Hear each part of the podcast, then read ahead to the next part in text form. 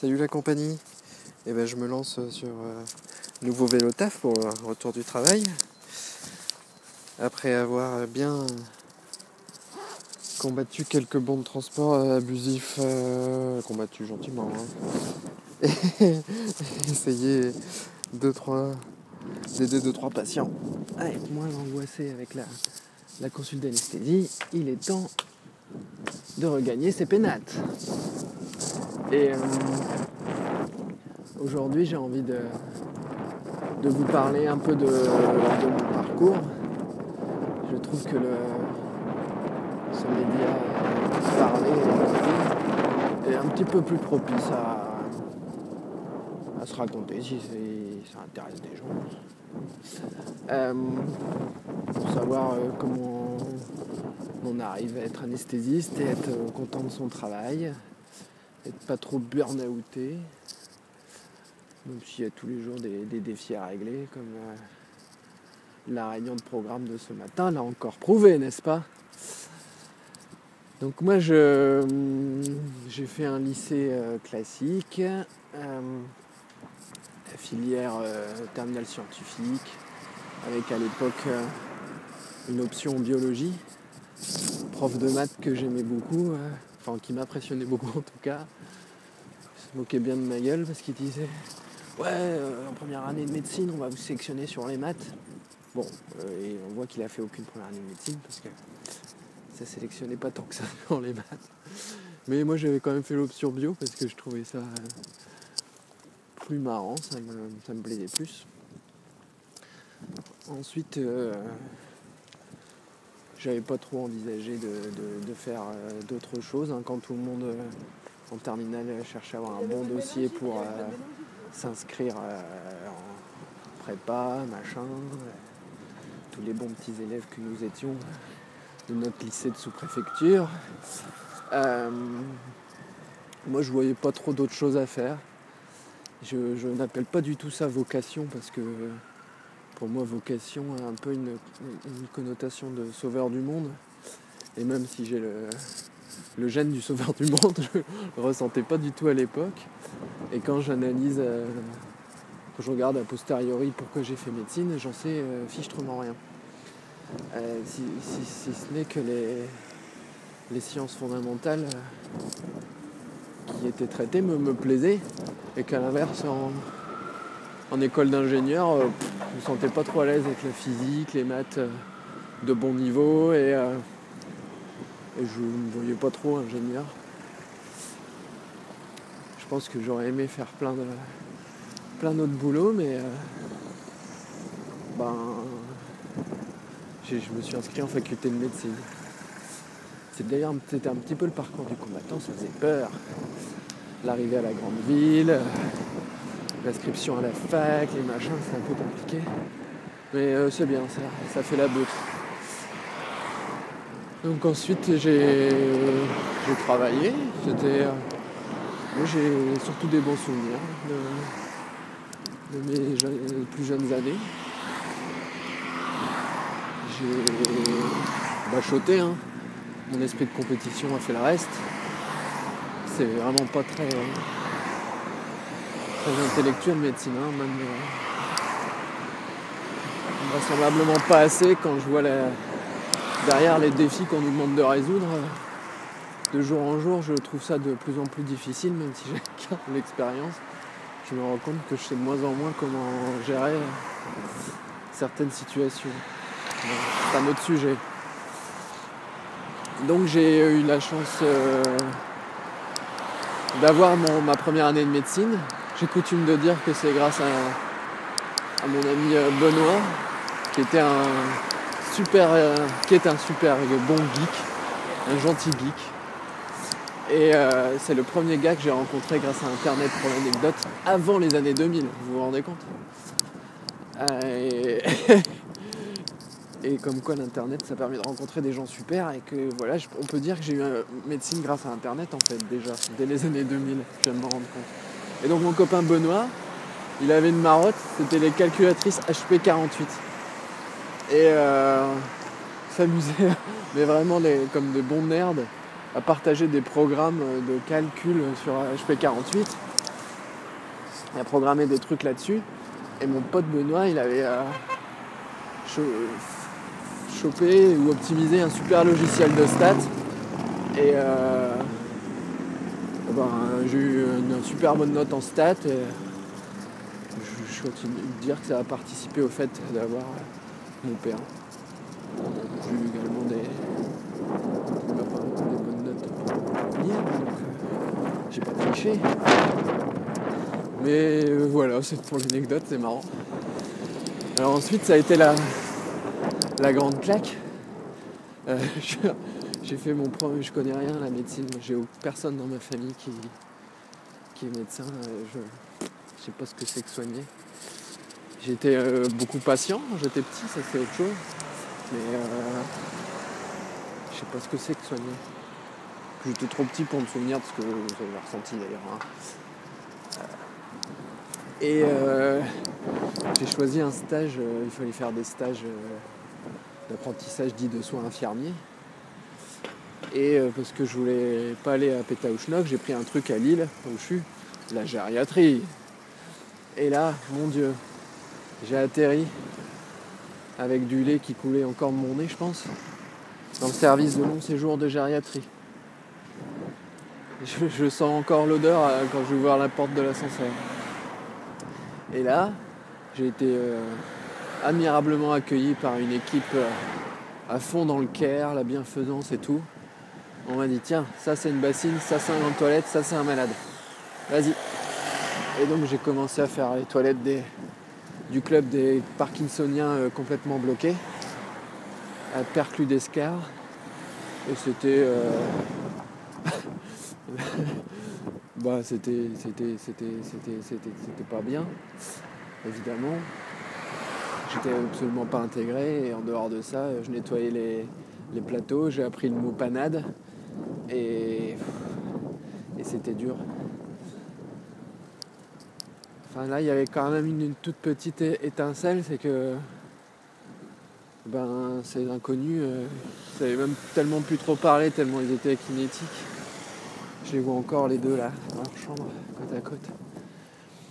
Et ben j'ai juste euh, commencé à comprendre que parler c'était c'était bien. Parce que si en plus on faisait tout ça dans un silence infâme, c'était vraiment. Euh, c'était du Zola quoi.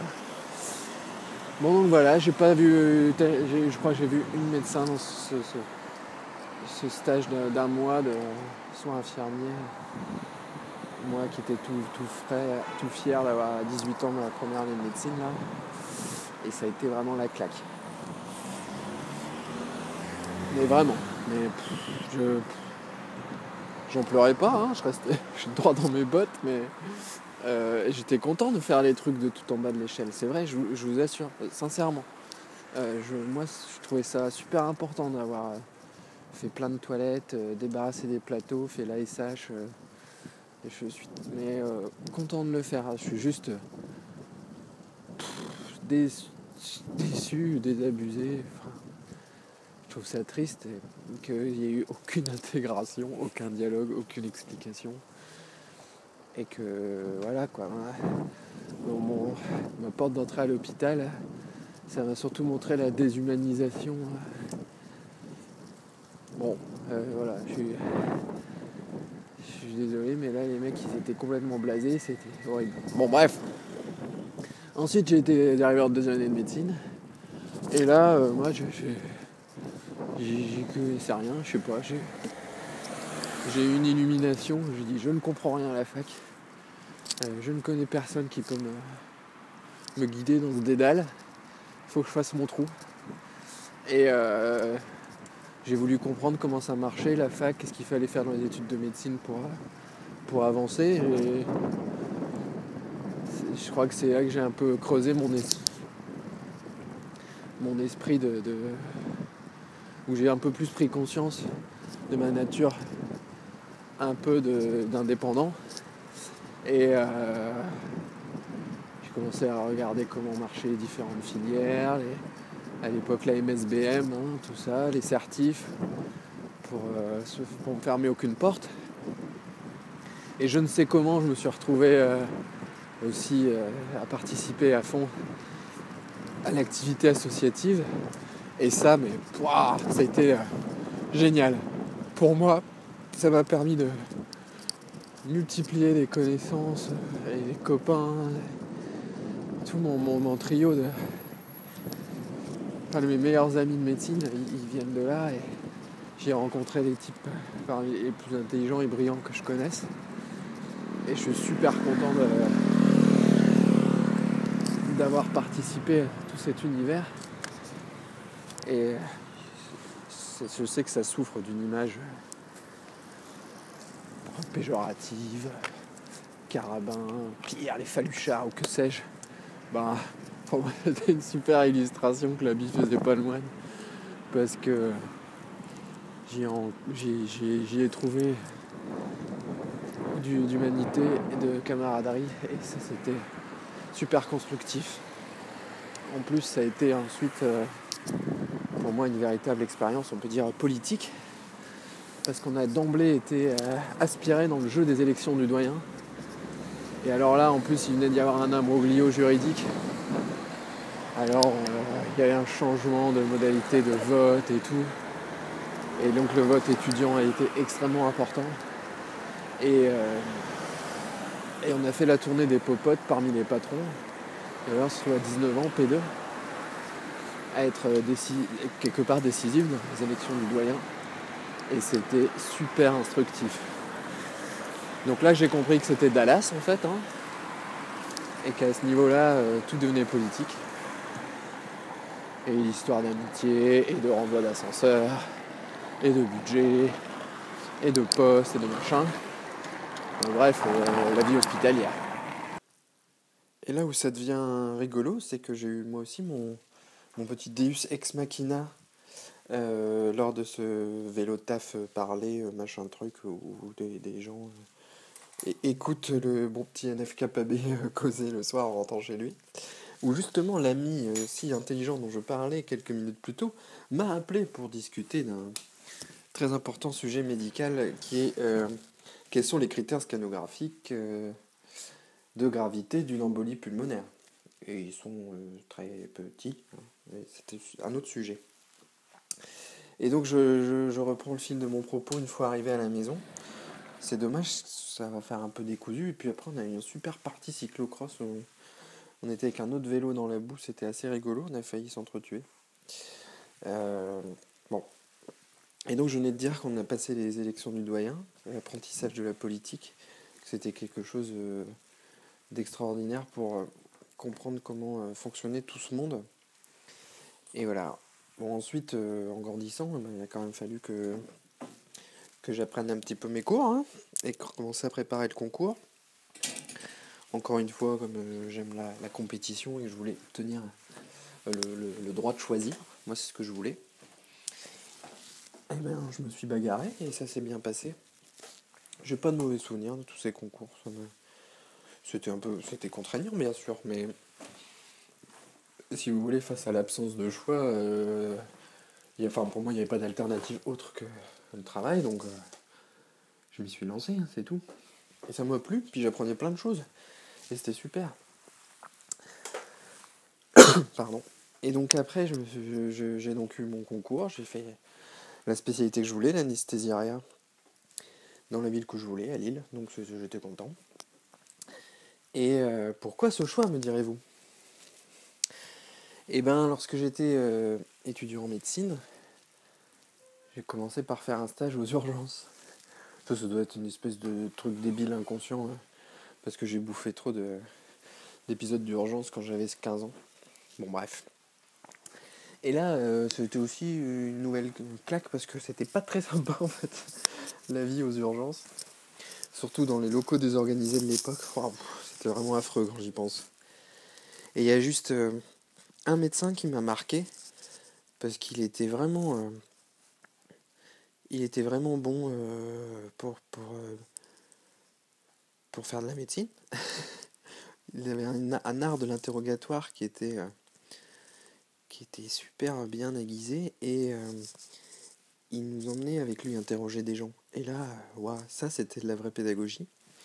Et donc il m'a fait aimer la médecine Et je me souviens qu'il il y avait un petit côté interniste, ce gars. Alors, il fascinait dès qu'il pensait à Horton ou un truc comme ça. Et, ça m'a plongé. Je l'entends encore interroger une dame qui a une suspicion de Horton.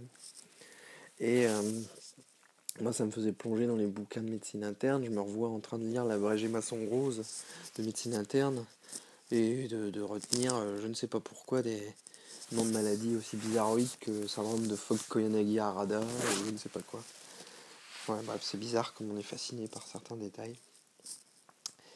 Et euh, après, euh, tout doucement, mon esprit a glissé vers la néphrologie ça me passionnait le métabolisme, les ions, surtout voilà, le yono. Le yono me passionnait. Euh, le cœur, le poumon, tout ça, je trouvais ça super sympa, mais ça, ça me paraissait presque basique, quoi. Et le foie, c'était aussi fascinant, mais quelque part, c'était trop mystique. Et on pouvait pas trop mesurer des, trucs avec le foie, et ce que ça faisait vraiment et tout. Et puis les malades du foie, nous, ici, ouais, c'était pas très beau, quoi. Hein, c'était pas très jojo. Et donc la néphro me passionnait, surtout les, bouquins. il y avait toujours une explication à quelque chose, et cette, toujours dans les analyses, on pouvait pousser plus loin le truc. Et, euh, et je pense que c'est ça qui me plaisait. Les acidoses tubulaires de type 4, qu'est-ce qu'on a pu en rigoler de ce truc? Les étiologies des acidoses tubulaires de type 4. Et après, j'ai été ensuite euh, externe un peu plus tard en réanimation j'ai rencontré des néphrologues. Et là, bah, j'ai pas rencontré les bons néphrologues pour me motiver à faire néphro, parce que c'est des néphrologues qui aiment pas la néphro, parce qu'ils font de la réanimation. Et euh, ils m'ont pas trop vendu leur spécialité. Et, et puis surtout que les, les, troubles bioniques aigus que je voyais en réanimation, c'était il n'y avait aucune réflexion, euh, quasiment aucune réflexion diagnostique ni thérapeutique. C'était des choses urgentes ou difficile où on pouvait plus faire d'analyse physiopathologique, enfin, où on me disait qu'on ne pouvait plus faire d'analyse physiopathologique très fine parce que les tubules étant euh, bousillés, euh, la finesse du diagnostic était un peu perdue, quoi. Et où quand on quand je demandais des finesses sur la, sur la dialyse, on disait ben tu moulines à fond, et puis voilà quoi. Donc c'était pas. Bon, ils ont enterré, mais mon envie de faire de la néphrologie. Et euh, ensuite, sans, sans, parler de rencontrer des maîtres, parce que je, crois que ça c'est même d'ailleurs un petit manque dans ma courte carrière, c'est je n'ai pas eu de maître à suivre vraiment au long cours. J'ai, dans le même stage de réanimation, il y avait des anesthésistes réanimateurs forcément, et euh, soit internes ou, euh, ou chefs, seniors. Et eux, ils me paraissaient vivre les choses dans une optique qui, avec laquelle je me sentais plus en parallèle. Ils étaient un peu plus euh, décontractés déjà globalement. Ils avaient un côté pratique qui me plaisait et puis un peu touche à tout. Les autres, euh, les spécialistes de réa, euh, il y avait toujours des, des, taquineries entre eux, mais bon, je voyais bien que les mecs qui mettaient les mains dans le cambouis, c'était quand même souvent les anesthésistes. Et et j'ai commencé à mettre mes premiers euh, cathéters euh, grâce à eux quand j'étais étudiant. Et j'ai pris conscience que moi, qui, me suis toujours considéré comme un handicapé euh, de mes mains, je pouvais faire quelque chose avec mes mains. je, pouvais franchir la barrière du corps des gens pour donner des outils pour mieux les, soigner. Bah, ça m'a fait tout drôle parce que je, sentais, je me pensais pas capable. Et ils ont levé ce, verrou mental qui qui n'avait pas lieu d'être en fait. Voilà, et donc en vrai j'ai eu envie de leur ressembler et de faire leur boulot, donc euh, voilà, je suis devenu interne d'anesthésie et réanimation et ça m'a bien plu. Après l'internat, c'est encore une autre aventure. Moi, j'ai l'impression de l'avoir traversé un peu vite. Enfin, peut-être finalement une des périodes un peu neutres de ma vie sur le plan de l'excitation professionnelle. Je... Bon, bon j'ai pas spécialement envie d'en parler euh, là comme ça. Et après, j'ai été chef de clinique, comme plus d'un, j'ai fait ma petite chefite au début, euh, un peu noyé sous les, les responsabilités, c'est vrai. Et puis c'était un service un peu lourd. Et euh, j'étais pas bien malin dans ma gestion des, des ressources humaines, des dialogues entre collègues. l'impression, j'avais l'impression que plein de choses m'étaient dues par un travail que j'avais accompli jusque-là, mais pas du tout. J'étais un gros, gros, gros, gros bisu. Et juste, on se dit, ouais, chef de clinique, c'est la star, mais mon Dieu, non. Bon, bref. Et les collègues m'ont bien aidé à, dégonfler le melon, et ça, c'était vraiment euh, bien. Même si euh, ça a été source de paroles que, je, franchement, je regrette toujours, mais. Euh, bon, bref, passons. Et après le clinica, j'étais un peu fatigué de l'univers universitaire et surtout j'avais l'impression que euh, dans un hôpital universitaire, un CHU, si tu n'es pas eu, tu, ne peux pas exister vraiment. Personne t'écoute pour construire quelque chose ou décider d'organiser les choses autrement. Il faut être eu, sinon tu n'existes pas. Et donc, euh, comme je me connais assez indépendant et ou euh, entreprenant parfois, je me disais mais je vais pas pouvoir euh, faire des trucs quoi, ça va pas aller, je suis pas eu et j'ai pas envie de faire U. J'avais pas envie de faire U parce que je me trouve trop feignant pour ça. Et ensuite, il fallait, j'avais compris, pour en avoir fréquenté beaucoup de, jeunes U, qu'il fallait être monomaniaque pendant 10 ans au minimum pour publier suffisamment, gravir les échelons, l'HDR, les trucs, ça c'est une course dingue, dingue, dingue de boulot. Et moi je me connais, je suis trop euh, girouette pour, euh, pour rester concentré comme ça sur un, objectif, en tout cas aussi longtemps.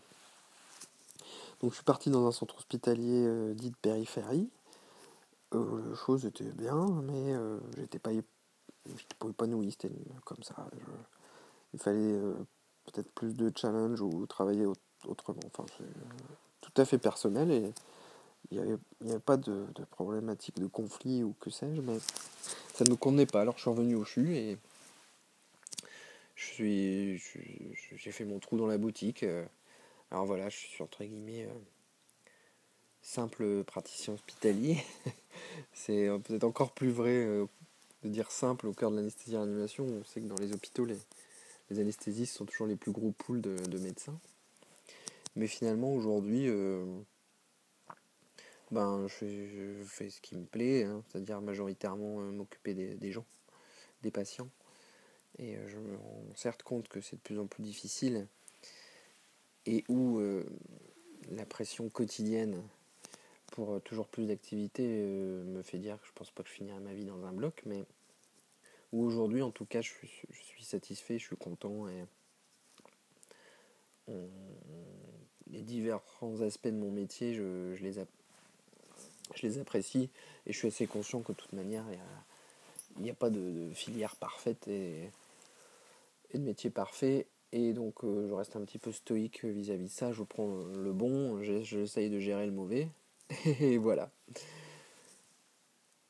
Donc euh, voilà pour mon parcours. Je, je pense que là, vous avez une petite idée de, de ce que j'ai traversé. Et euh, bah, je vous remercie d'avoir écouté des trucs aussi personnels. Si vous, avez des questions, euh, bah, vous savez comment me joindre. Quoi, hein. si vous avez trouvé ce, ce petit morceau audio sur SoundCloud. Allez, bye bye.